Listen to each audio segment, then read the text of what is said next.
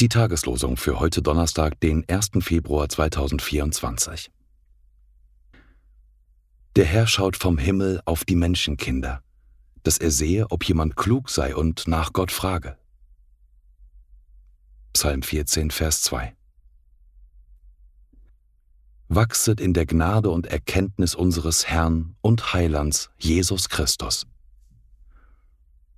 2. Petrus 3, Vers 18. Der Monatsspruch zum Februar 2024 steht in 2 Timotheus 3, Vers 16. Alle Schrift, von Gott eingegeben, ist Nütze zur Lehre, zur Zurechtweisung, zur Besserung, zur Erziehung in der Gerechtigkeit. Die Losungen werden herausgegeben von der Evangelischen Brüderunität Herrnhuter Brüdergemeine.